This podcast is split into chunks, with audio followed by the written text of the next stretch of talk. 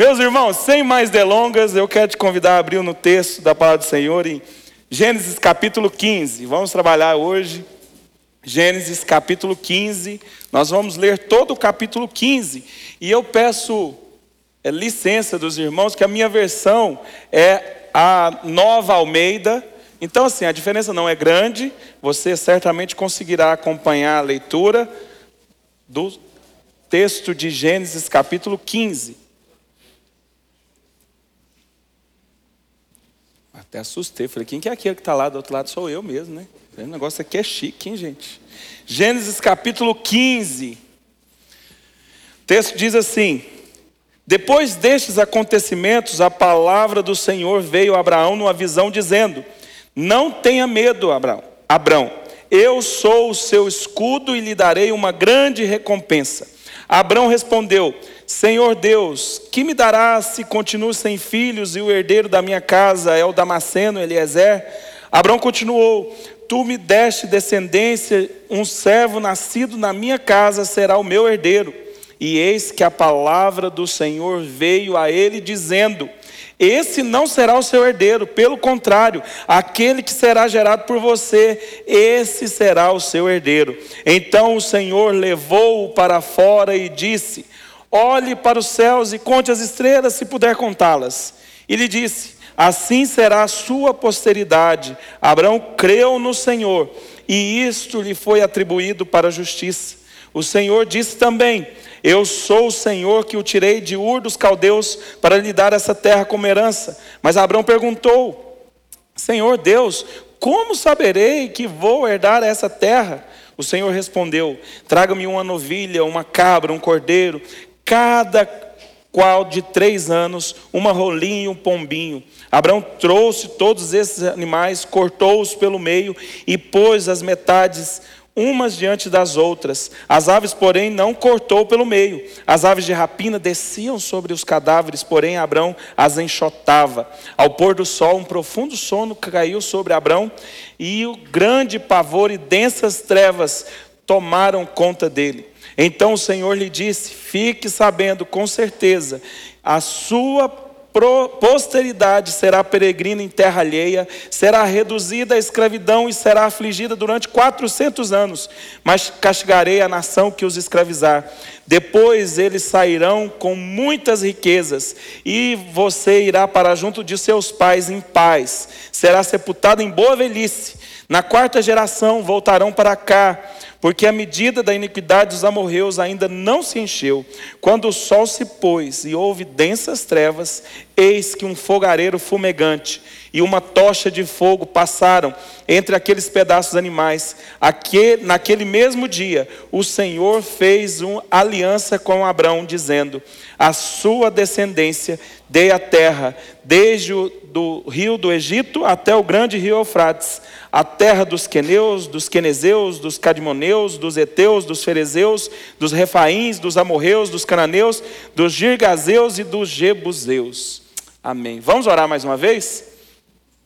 Senhor, diante da tua palavra lida, diante, Deus, da mensagem que o Senhor tem para nós nessa noite, eu suplico ao Senhor, Deus, que o Senhor faça calar em nossos corações qualquer outra voz que não seja a do Senhor.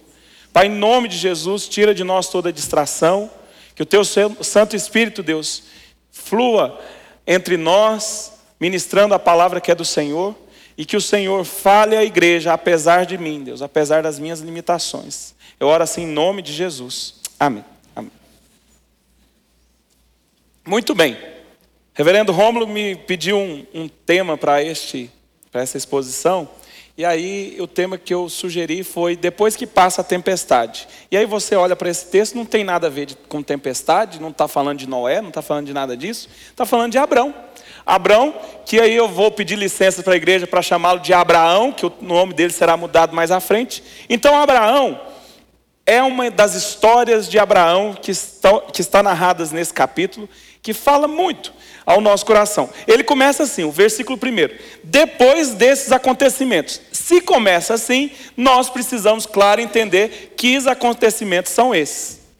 Esses acontecimentos aqui São os acontecimentos da vida de Abraão, de Abraão no caso, e agora eu vou falar só Abraão e você vai entender, antes desta, deste momento na presença do Senhor. O que, que acontece?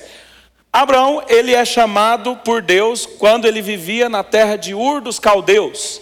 E aí ele, um Deus desconhecido chama ele para uma, uma jornada, para uma caminhada e totalmente diferente de tudo que ele tinha vivido. E aí já começa uma situação complicada na vida de Abraão. Por quê? Porque, minha gente, ele morava em Ur. Ur não era uma cidade assim, um local ruim, Sabe, quando uma pessoa mora mal, mora numa situação deplorável, qualquer convite para sair dali, ela aceita de bom grado e fala assim: tudo é melhor do que onde eu estou. Não era o caso de Abraão. Ur, dos caldeus, era considerado uma cidade pujante, uma cidade moderna. Alguns arqueólogos dizem que lá haviam ah, ah, sistemas de, de, circulação de água, é, os é, tô, aquadutos, né? aquedutos aquadutos. Ainda bem que eu não sou da engenharia, né? O pessoal da arquitetura me ajuda aí. Então, nessa, nessa cidade, é uma cidade moderna, pujante.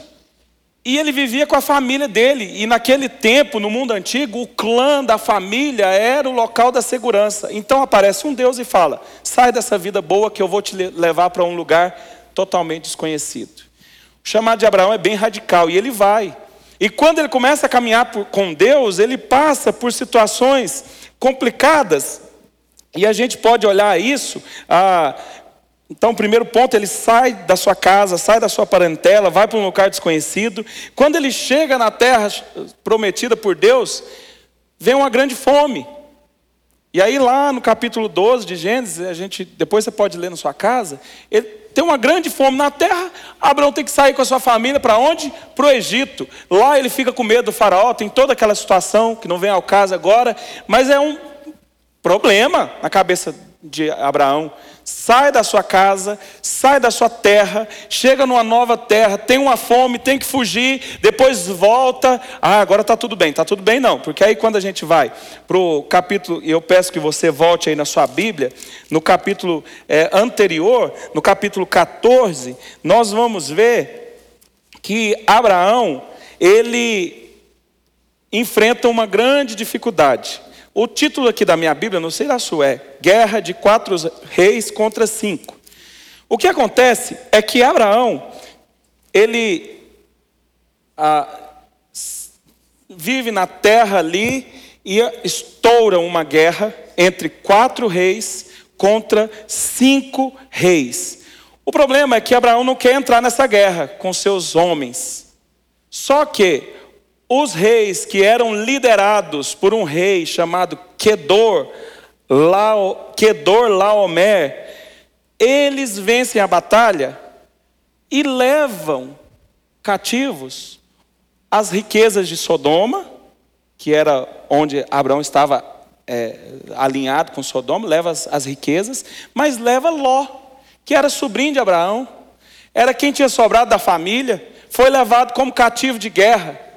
Então veja, estoura uma guerra, Abraão não se envolve na guerra, quatro reis contra cinco reis, os reis liderados por Kedor, eles ah, saqueiam tudo e levam de Sodoma e dos outros quatro reinos o, o, toda a riqueza, inclusive os homens, e leva cativo Ló, que era o único parente que Abraão tinha por perto, e ele vai para lá. E quando acontece isso, lá no versículo 12 do capítulo 14, pode ver aí que apossaram-se também de Ló, sobrinho de Abraão. No, cap, no versículo 14 do, do capítulo 14, quando Abraão soube que o seu sobrinho estava preso, fez sair 318 homens dos mais capazes e foi para a guerra. Então veja, tinha passado por uma crise, a fome, foi para o Egito. Agora está tudo bem, estoura uma guerra, ele não vai para a guerra, precisa ir para a guerra porque o sobrinho dele está com a vida em perigo reúne um exército de 318 homens e vai para essa batalha. E Deus é poderoso, ajuda, abençoa Abraão e ele volta vitorioso dessa batalha, trazendo Ló, trazendo as riquezas de volta. E aí eu queria que você olhasse comigo é, o que acontece lá no versículo 23 do capítulo 14.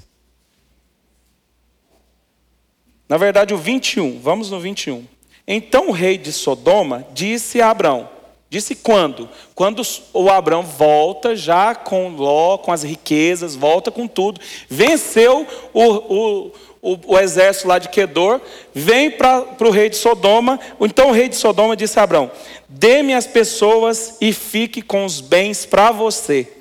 Mas Abraão lhe respondeu: Juro pelo Senhor, o Deus Altíssimo, que criou os céus e a terra, que nada tomarei de tudo que é seu, nem um fio, nem uma correia de sandália, para que você não diga: Fui eu que enriqueci Abraão.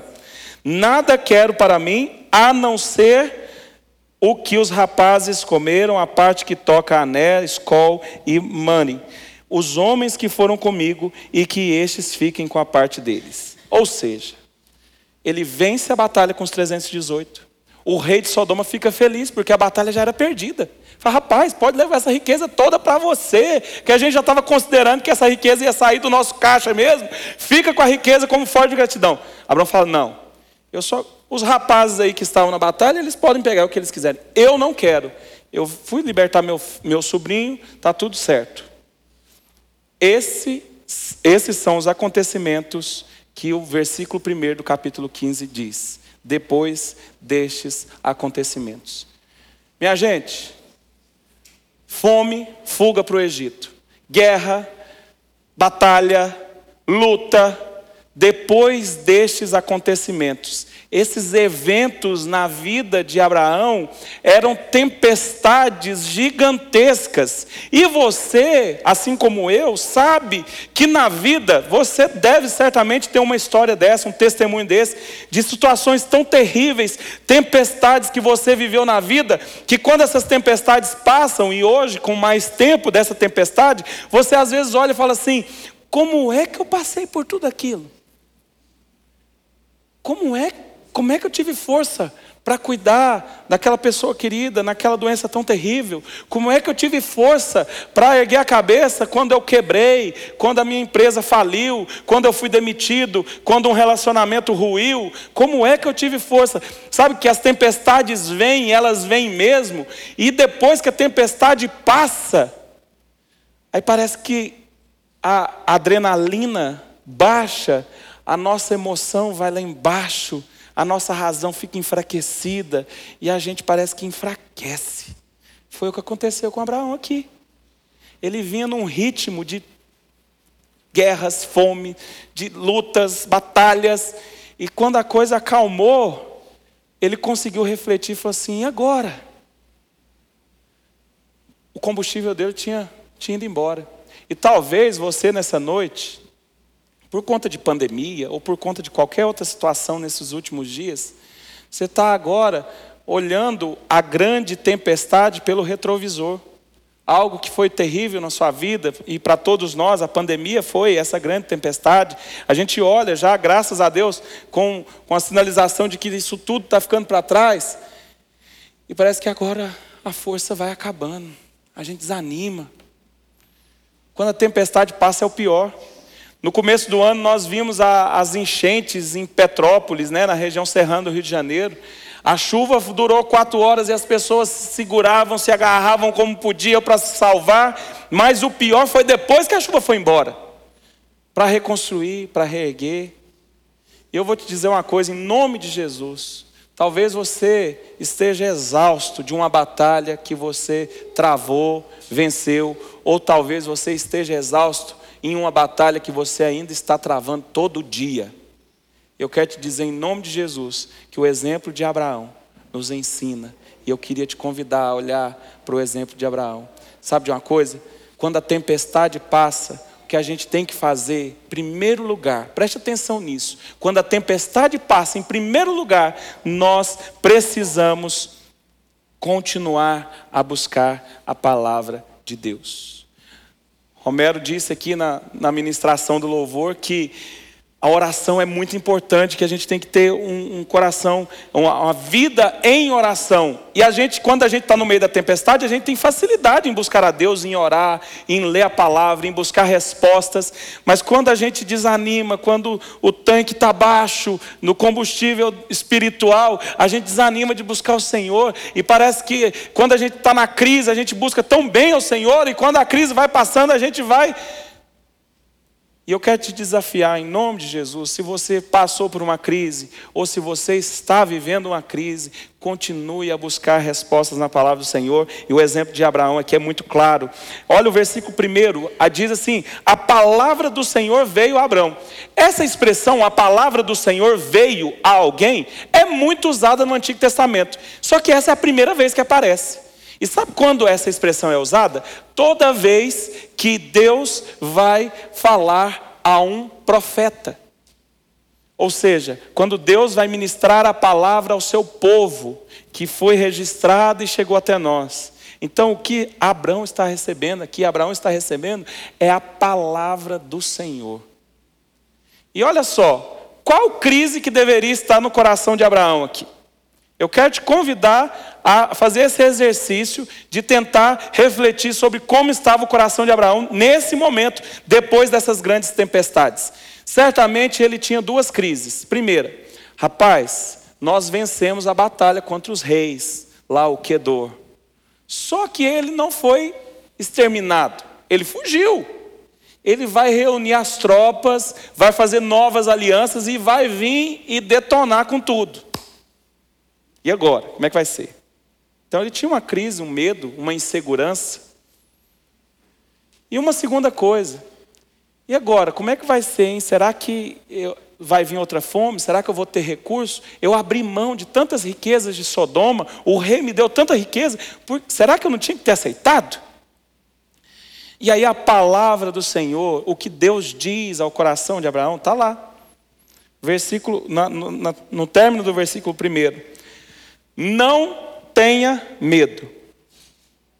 Deus está falando para Abraão: não tenha medo. Eu sou o seu escudo. Precisa ter medo dos reis que podem se levantar? Não, eu sou o seu escudo.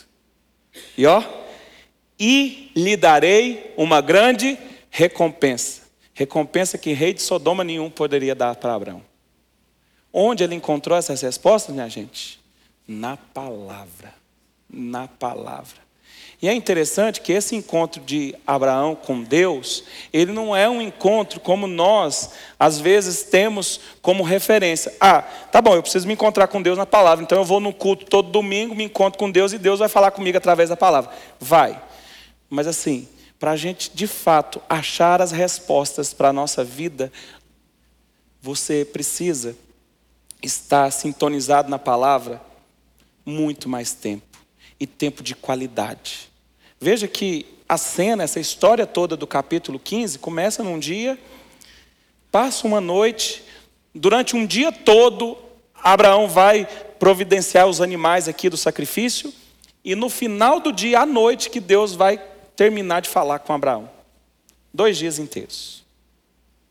Para ele ter a resposta, para ele ouvir a voz do Senhor. Perdão.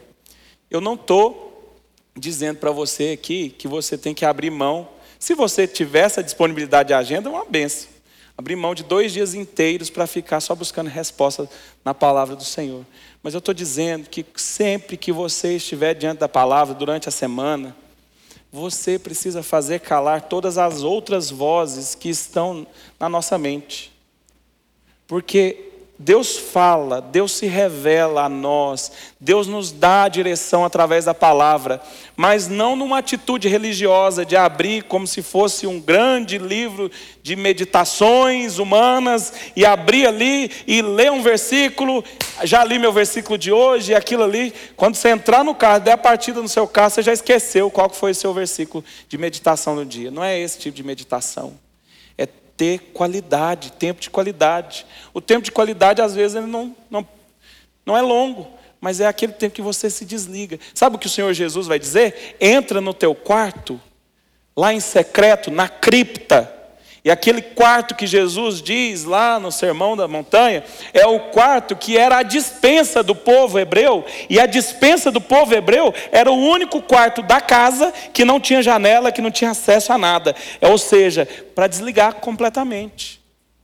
E às vezes o nosso entra no quarto, ter tempo de qualidade com a palavra do Senhor, significa desligar o celular, Significa, para quem tem filho pequeno em casa, entregar para o pai ou para a mãe para poder ter tempo, porque as crianças não param. Significa sair, talvez, e ir para algum lugar. Significa, talvez, é, mudar a agenda para ter tempo de qualidade com o Senhor. Foi isso que Deus fez com Abraão. Se revelou a ele. Quais eram os questionamentos? E aí, vou estar seguro? Deus fala: não tenha medo eu sou seu escudo. Não tenha medo. Não, não se preocupe com as finanças. Eu vou te dar uma recompensa que ninguém pode dar. E eu quero te dizer nessa noite também, em nome de Jesus, se o seu coração está com medo de alguma situação, não tenha medo. O Senhor Deus é o nosso escudo e Ele nos dará grande recompensa, e a maior delas é a vida eterna. Então precisamos ter tempo. Continue a buscar o Senhor o Senhor Deus na palavra. E nas leituras, mas também quando Deus se revela a partir da pregação, da exposição da palavra.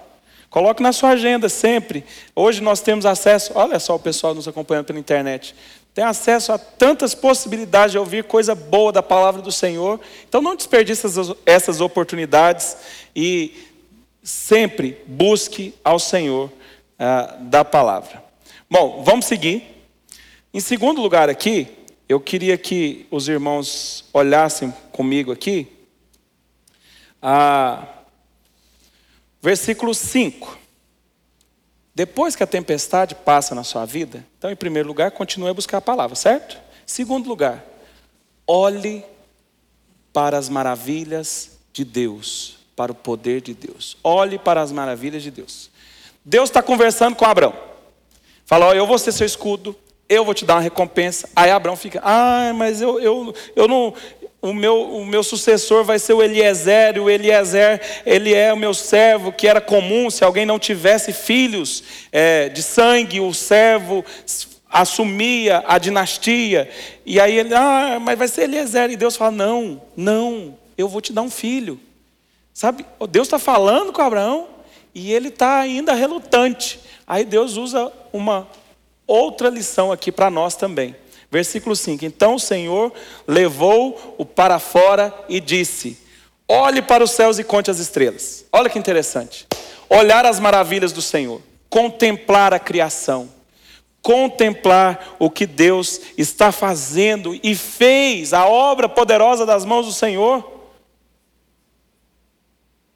Deus leva Abraão para fora para olhar as estrelas, não somente para ter essa ideia de contar, para ele mostrar o tamanho da geração de Abraão, que nós sabemos muito bem disso, e nós somos parte desse povo, essa geração de Abraão.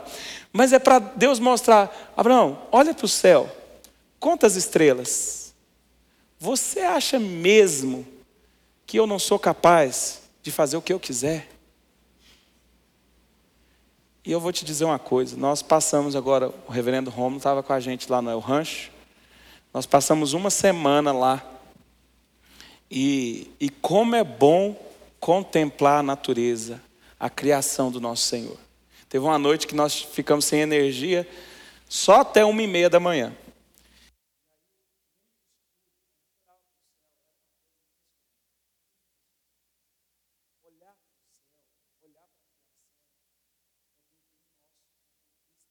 Disso. Às vezes a gente está tão na correria da rotina que a gente não para a nossa agenda para pregar os filhos, pregar a família, ir para um desses parques de Goiânia, deitar, olhar as estrelas. Não dá muito em Goiânia, né? mas dá para ver a água correndo, dá para ver os. Ou sair para algum lugar, ou quando a igreja tem acampamento, a gente não faz questão de se organizar para participar do acampamento. Ah, não, vou para lá, não, tem muito mosquito, é frio, é quente, é gelado. Não.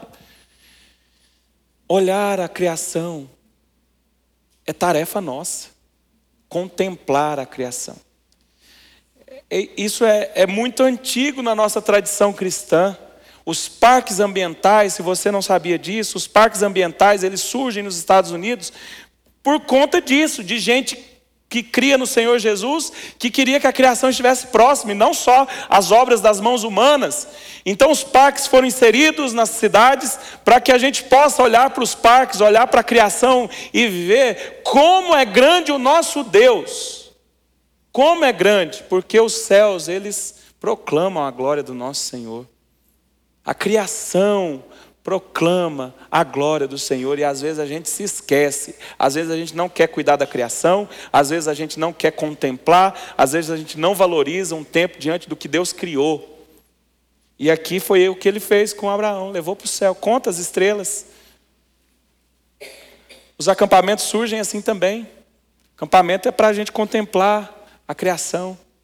E eu queria te desafiar, em nome de Jesus, se você está passando por crise, por lutas, ou se você está desanimado porque você passou por grandes lutas, vá para um lugar onde você possa contemplar a criação do Senhor, e aí você vai ver como Deus é grande, e por outro lado, você vai ver como nós somos pequenos, e que maravilha é um Deus tão grande se importar comigo. Que maravilha é um Deus tão grande se importar comigo. O Deus que fez as galáxias, Ele sabe meu nome. Ele sabe o nome de todas as estrelas mas Ele sabe também meu nome, se importa. E Ele escreveu a minha história, escreveu a sua história. É por isso que Ele tem toda a autoridade para dizer: não tenha medo, eu sou o seu escudo, eu sou a sua recompensa. Está estressado? Está assoberbado? Está desanimado? Está exausto? Para tudo, arruma um canto e vai contemplar a criação, vai ler a palavra diante da criação, que isso é coisa maravilhosa de Deus para a nossa vida. E por fim, para não me delongar demais, então, depois que a tempestade passa, continue a buscar o Senhor na palavra. Depois que a tempestade passa, contemple as maravilhas do Senhor, as obras do Senhor, porque você vai ver como Ele é grande. E por fim, depois que a tempestade passar, não se esqueça das promessas. E mesmo em meio à tempestade, não se esqueça das promessas que Deus fez. A cena aqui dessa, desse encontro de Deus com Abraão, ele, ela encerra com Deus manda Abraão buscar um monte de animais, partir eles ao meio, e a gente olha com essa distância do contexto, né, em um outro contexto, a gente fala assim: gente, que cena mais esquisita, pegar um boi e partir ao meio. Bom, aí a gente tem que lembrar do contexto. Hoje, se você quiser, quando a igreja aqui for comprar o terreno para o novo templo, né? Amém, irmãos? Vão comprar um terreno, né? O dia que vocês forem comprar, vocês vão ter que ir lá, o conselho vai ter que organizar, fazer uma assembleia e assinar no cartório. Não é assim que a gente compra as coisas hoje? Como é que a gente faz um firma um contrato? A gente assina um papel, uma caneta, assina, carimba, isso define que eu firmei um contrato com alguém. Naquele tempo não havia cartórios, né? Então o contrato era assim.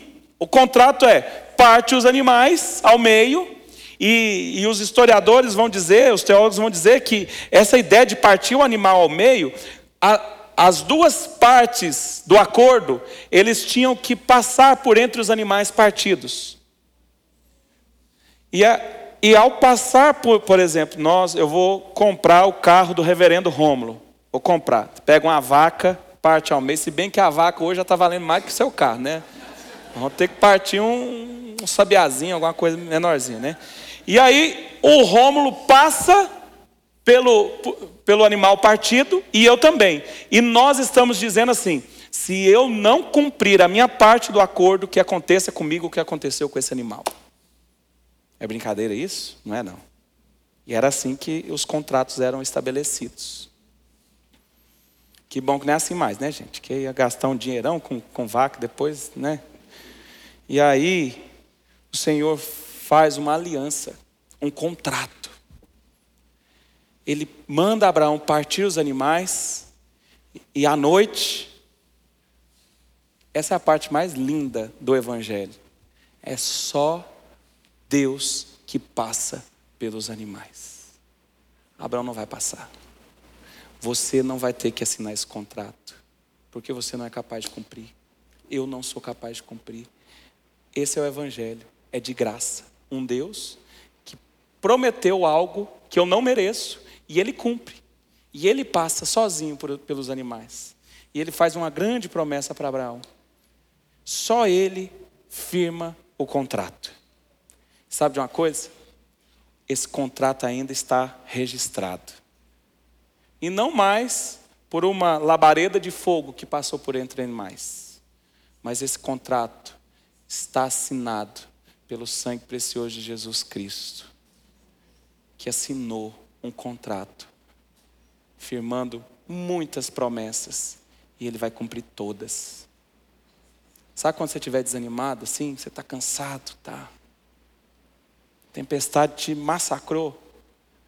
Lembra desse contrato, assinado pelo sangue de Jesus na cruz. Quando Cristo Jesus estava na cruz, ele não pensava em uma multidão. Que isso, pastor? Até perigoso se alguém passar, cortar só essa parte aí no, no vídeo. Não pensava na multidão, não. Ele pensava em cada um de nós, em cada um dos eleitos. Quando Cristo estendeu os braços na cruz, eu tenho convicção que Ele se lembrou de mim, porque eu estava com Ele na cruz. Você também. E as promessas que Ele tem, igreja, as promessas que Ele tem, Ele vai cumprir. E a maior delas é a vida eterna, não é riqueza de Sodoma, não é riqueza que ladrão e traça rouba, não é segurança a qualquer custo nessa vida. A maior e melhor promessa que Ele vai cumprir é a promessa de nos levar para uma vida eterna de alegria, onde quando chegarmos lá, olharemos para a nossa história e aí nós entenderemos o que o apóstolo Paulo disse: todo sofrimento é leve e momentâneo. Passou.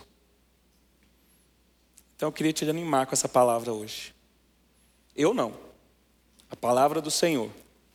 A palavra do Senhor nos anima. Quando a tempestade estiver batendo a sua porta, não deixe de buscar a palavra. Não deixe de contemplar as maravilhas que Deus tem feito na criação e na sua vida. E não se esqueça da promessa, das promessas. Não se esqueça da vida eterna que nos está disponível em Jesus Cristo. E se alguém que me acompanha, talvez pela internet, talvez aqui, não teve esse encontro com Deus, eu vou te falar, você está perdendo a melhor parte da vida.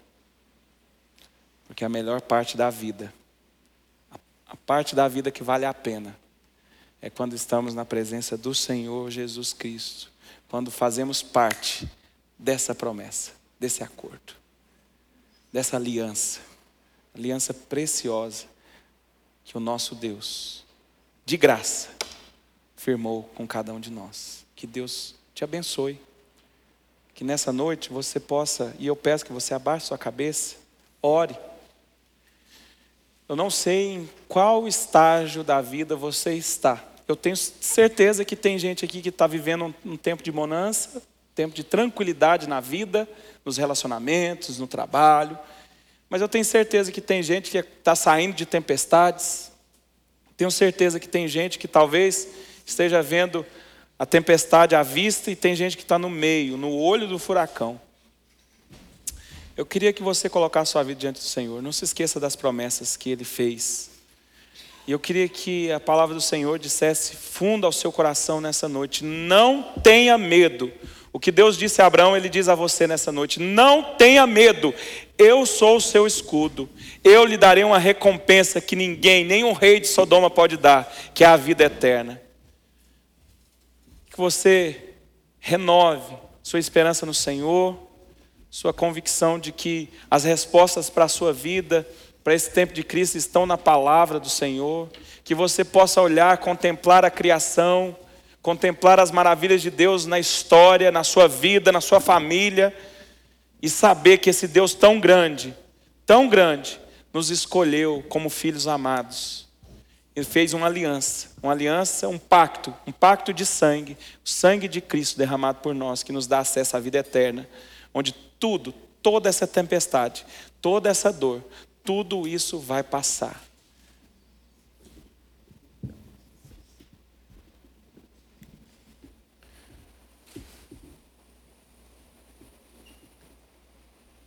Deus, em nome de Jesus, eu louvo ao Senhor por esse tempo precioso que tivemos na tua presença, como igreja do Senhor, como povo do Senhor.